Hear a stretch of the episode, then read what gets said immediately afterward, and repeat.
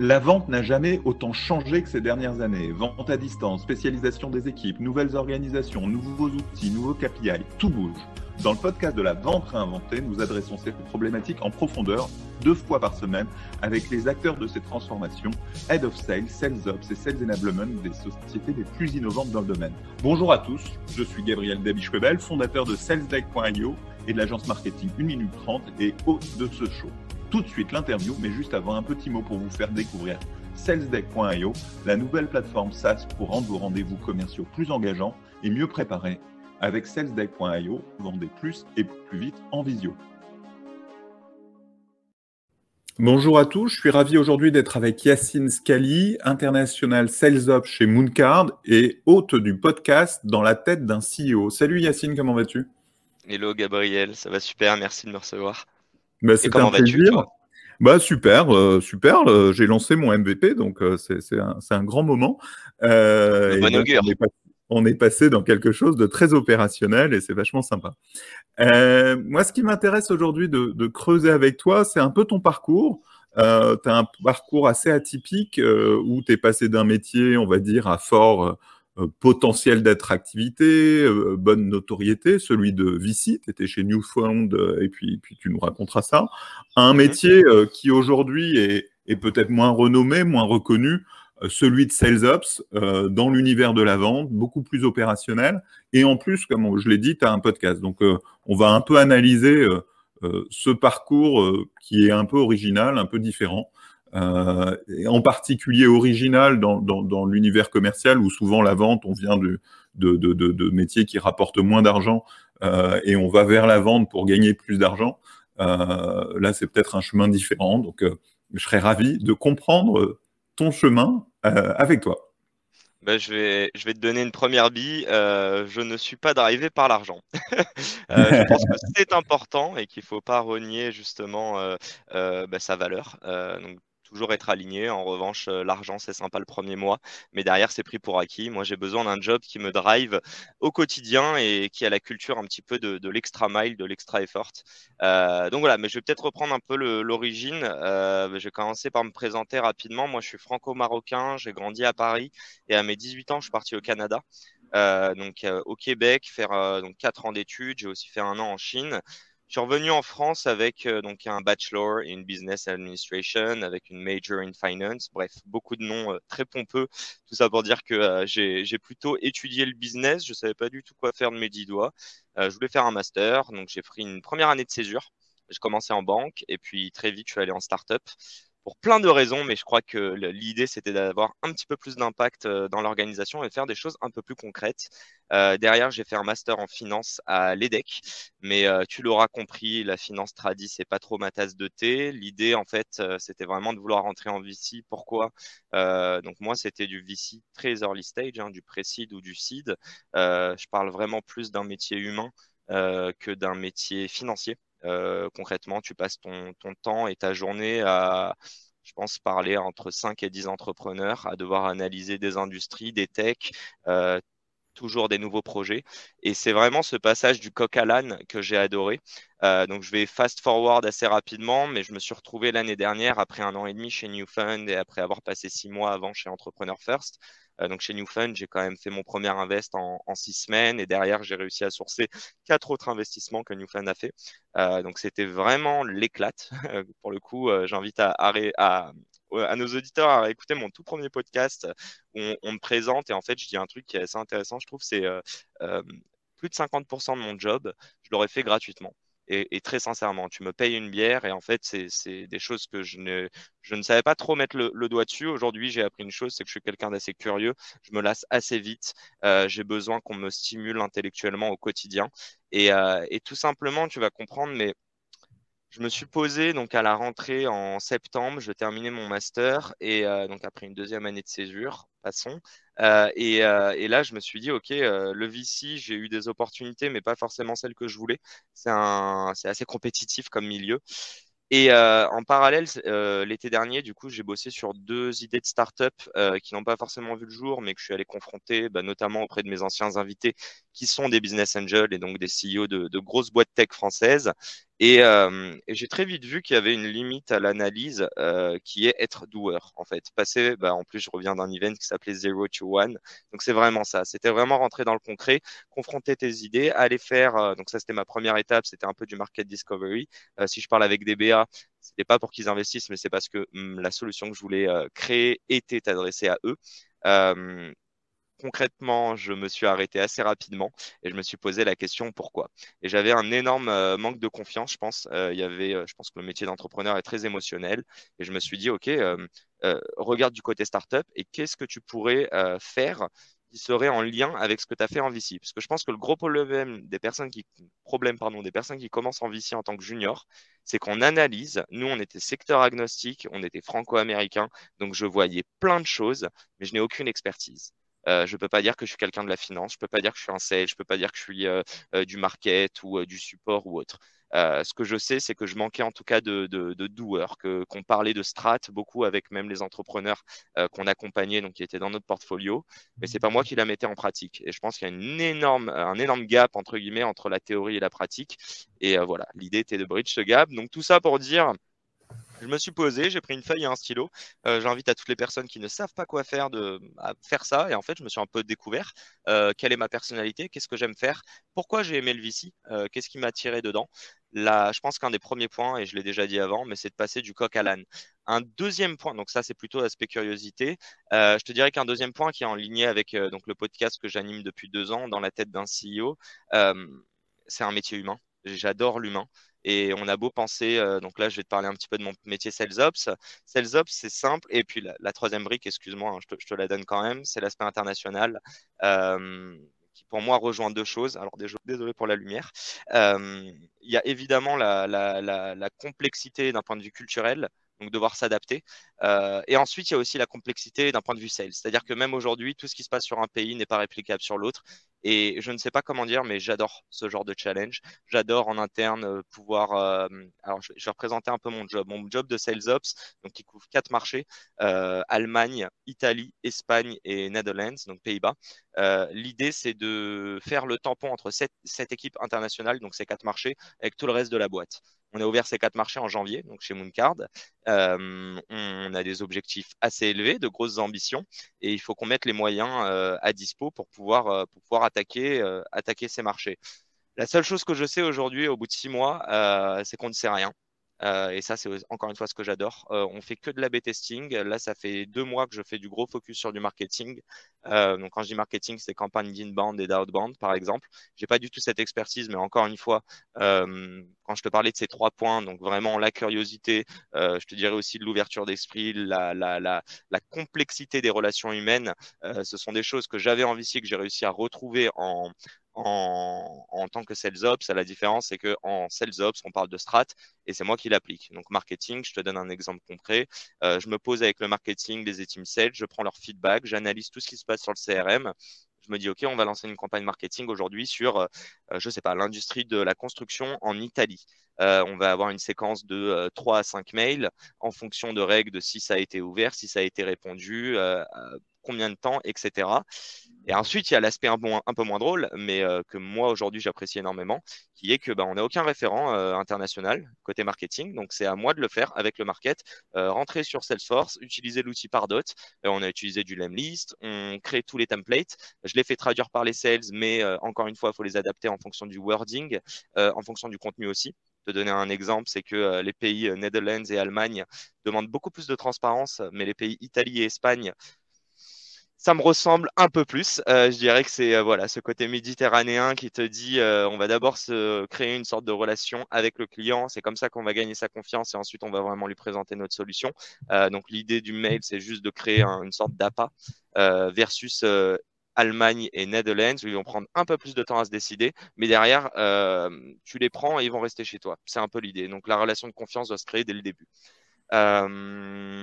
Bah je, je, je, vais, je, vais, je vais reprendre mon rôle d'intervieweur. Ouais. On voit que tu es, j'allais dire, euh, et, et, tu déroules. Et, et, et bah, j'aimerais, ouais, justement, moi, je vais, je vais un peu reformuler ce que tu as dit. Euh, mm-hmm. Moi, je trouve ça très intéressant, euh, ton choix d'avoir quitté le, le, le, métier de VC je trouve ça intéressant parce que j'y retournerai peut-être. Hein. Non, non, bien sûr, et je pense que tu, tu voudras passer par la case entrepreneur de nouveau. Euh, très certainement, je comprends ton parcours. Enfin, je pense que moi-même, je suis entrepreneur. Et, et c'est vrai qu'en tant qu'entrepreneur, les jeunes VC, euh, bah, parfois, on se demande euh, qu'est-ce qu'ils font là. Euh, il y a quand même un rôle un peu particulier de, de chambre de tri. Euh, de, de juniorité, en fait. un peu junior par rapport à des gens qui, quand ils sont entrepreneurs, alors il y a des jeunes entrepreneurs, mais, mais il y a aussi des, des entrepreneurs un peu plus seniors qui, qui, qui, qui, qui comprennent pas très bien euh, pourquoi quelqu'un de, de tout frais sorti d'école euh, se, se, se, met dans une position de, de, de recruteur ou d'arbitre. Donc moi, je trouve ça effectivement euh, super intéressant, euh, ce choix que tu as fait d'être plus dans l'action euh, d'être plus dans l'opérationnel, de, se rendre compte ce que ça fait euh, euh de, rater un projet, d'avoir des difficultés, d'avoir des portes qui sont fermées. Euh, ça, c'est quand même une, vraie école et puis qu'on n'apprend pas à l'école et, et, un cuir qu'il faut réussir à tanner euh, pour que ça marche. Euh, moi, ce qui, ce qui m'intéresse un peu dans ce que tu as dit, parce que tu as sauté là-dessus assez vite, pourquoi tu as abandonné ton projet d'entrepreneur à ce moment-là? C'est que l'idée n'était pas bonne, c'est que tu te sentais pas encore assez aguerri. Euh, ce passage vers Sales Up, c'était pour justement devenir plus aguerri ou euh, comment tu vois les choses par rapport à ton propre parcours qui, euh, on, l'a évoqué, va sûrement aller vers une, nouvelle euh, expérience entrepreneuriale? Je l'espère. pour répondre en tout cas, tu fais tout pour et tu fais bien. Non, mais je, enfin, j'ai divers projets, mais, euh, mais l'idée de réellement monter une boîte et de euh, d'avoir ce, moi, ce qui me driverait, c'est vraiment euh, voir mes équipes engagées vers un même projet commun. Ça, c'est clair que c'est dans ma tête et que c'est un objectif assez global. Maintenant, qu'est-ce que, quelle sera la forme? Je sais pas. J'aimerais juste réengager avant de répondre à ta question. tout à l'heure, tu, je sais plus, mais tu, m'as parlé du fait que tu arrives en, en, tant que VC, que tu sors d'école. je pense qu'il y a un côté légitimité. Et puis je vais aller plus loin. Hein. Euh, je sais que beaucoup parlent du syndrome de l'imposteur. Tous les jobs que j'ai adorés, donc c'est-à-dire euh, entrepreneur first. Ensuite, je suis allé chez euh, chez Newfund euh, et même aujourd'hui en tant que sales je veux dire, je forme des sales, mais je suis pas sales. Où est ma légitimité Je ne sais pas. En revanche, euh, à travers tout ça, tu arrives toujours avec ce syndrome de l'imposteur.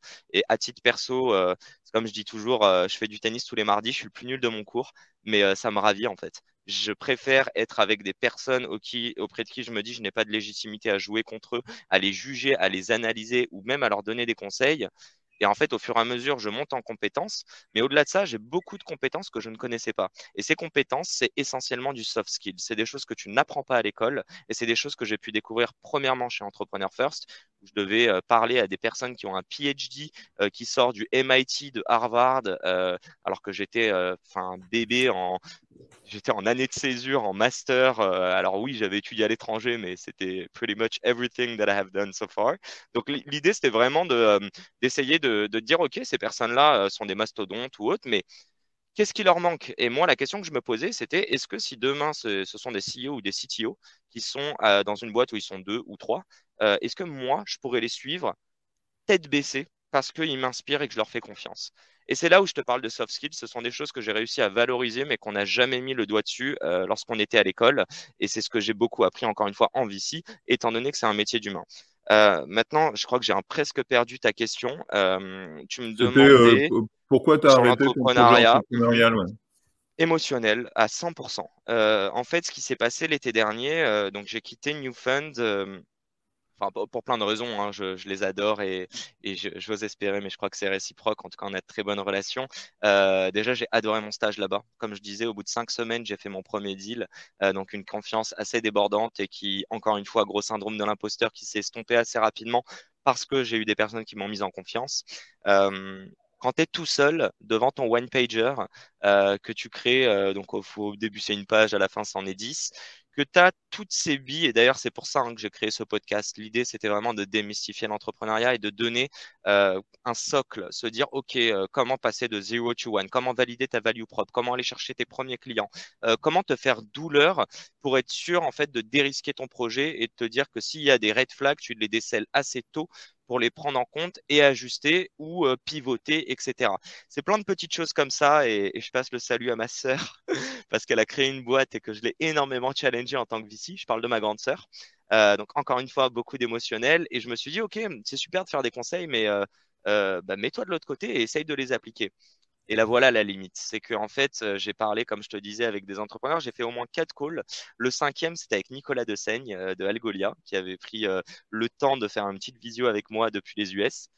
Et très gentil, hein, mais il m'a expliqué qu'il serait, il y croyait pas et qu'il serait pas client, que concrètement il avait assez de deal flow en tant que BA et que c'est pas quelque chose qui l'intéresserait. Et je me suis dit, mais merde, en fait, mon idée, elle est nulle, quoi. Et en fait, à ce moment-là, j'ai laissé battre, enfin, j'ai laissé pendant, allez, deux, trois semaines, je suis revenu dessus et je me suis très vite en fait, j'ai vu mes limites. Euh, intellectuellement, je peux avoir euh, une analyse, je peux savoir comment je vais euh, de A à de 0 to 1, de A à B, de 1 à 2, quoi. Enfin, de 0 à 1 plutôt. par contre, quand tu es à 0, que tu as une vision très long terme, qui est voilà le produit que je voudrais avoir, mais par quelle feature je commence, confronter mon idée et prendre le risque au bout d'un mois bah, je me rends compte qu'avec tous les retours, euh, bah, en fait, mon idée est mauvaise, ou alors elle est mal positionnée, ou alors le product est bon, mais le market n'y est pas. Donc, je vais jamais atteindre mon product market fit, par exemple. En fait, ça m'a mis un down tellement fort que je me suis dit, il y a un problème. Il y a un problème parce que je peux parler encore une fois euh, devant des CEO. Je veux dire, hier, j'étais euh, avec CEO de très belles boîtes euh, ou des, euh, co-founders. Euh, allez, les, les, devant environ 500 personnes avec Jean Delaroche-Brochard on stage.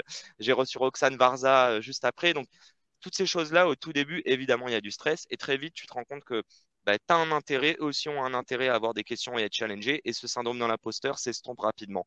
Et en fait, là, il a fait que grandir. Euh, et, et, je pense que c'est mauvais. Hein, au bout d'un moment, tu perds tes moyens et, euh, et, le, un petit peu ta vision. Et, et Mais effectivement, terminer... en, tant, en tant qu'entrepreneur, il faut, comme en tant que VC, avoir un portefeuille de projets, euh, tester beaucoup d'idées. Et parmi toutes celles que tu testes, il y en a certaines qui vont marcher.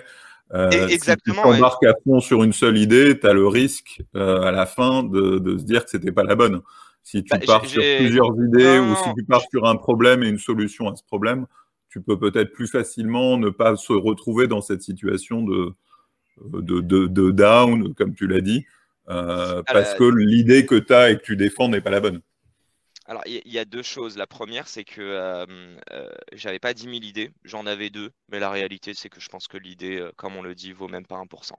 Euh, des 10 idées, tu regardes sur Internet, il y en a je ne sais combien, tu t'inspires des produits sur Product Hunt. Je suis sûr qu'il y a des très belles idées, mais le produit est pas bon. Euh, ça va mourir. Et je suis sûr que dans quelques années, la même idée, mieux matérialisée d'un point de vue product et même sales, hein, réussira. Donc, L'idée n'est pas forcément un problème, et pour te donner un ordre d'idée, euh, enfin les, deux idées que j'avais, euh, le premier c'était sur l'investissement, bridge le gap entre euh, toutes les boîtes qui n'arrivent pas à lever en fait en seed, euh, alors qu'il y a quand même pas mal de fonds et beaucoup d'argent, mais qui se font recaler parce qu'elles ne vont jamais devenir des unicorns. Et bridge le gap avec toutes ces personnes qui aujourd'hui commencent à gagner de l'argent, investissent dans la crypto ou dans l'IMO, et dans quelques années vont voir et voient déjà le retour qu'il y a en VC et voudraient peut-être diversifier. Et ces personnes ce, ce vont être des business angels, mais elles ne le savent pas encore. Moi, c'était vraiment euh, essayer de, de, rapprocher ces deux mondes. Et l'autre qui n'a rien à voir, euh, c'était créer une offre à la demande sur le streaming dans le foot. Rien à voir, inspiré de NBA.com, euh, qui fait déjà ses, plein d'offres hybrides comme ça. Et, euh, et voilà, je pense qu'on est sur un marché hyper euh, monopolistique ou oligopolistique en tout cas. et bon, il est assez politique, donc un petit peu compliqué. Pour en revenir à notre sujet, encore une fois, si j'ai arrêté, c'est de l'émotion. Et pour battre cette émotion, c'est parce que j'ai eu peur. L'idée d'arrêter d'avoir peur, euh, enfin de ne plus avoir peur, c'est de confronter mes peurs à quelque chose. Euh, pour confronter mes peurs à ce quelque chose, c'était d'être un doueur. Mais pour enlever l'émotion, il fallait pas que ça soit ma boîte. Je voulais apprendre aux côtés de personnes. Et puis au-delà de ça, euh, encore une fois, et j'inviterai toutes les personnes, si demain elles hésitent entre deux jobs, à choisir l'inspiration qu'elles vont avoir auprès de leur management, auprès de la boîte.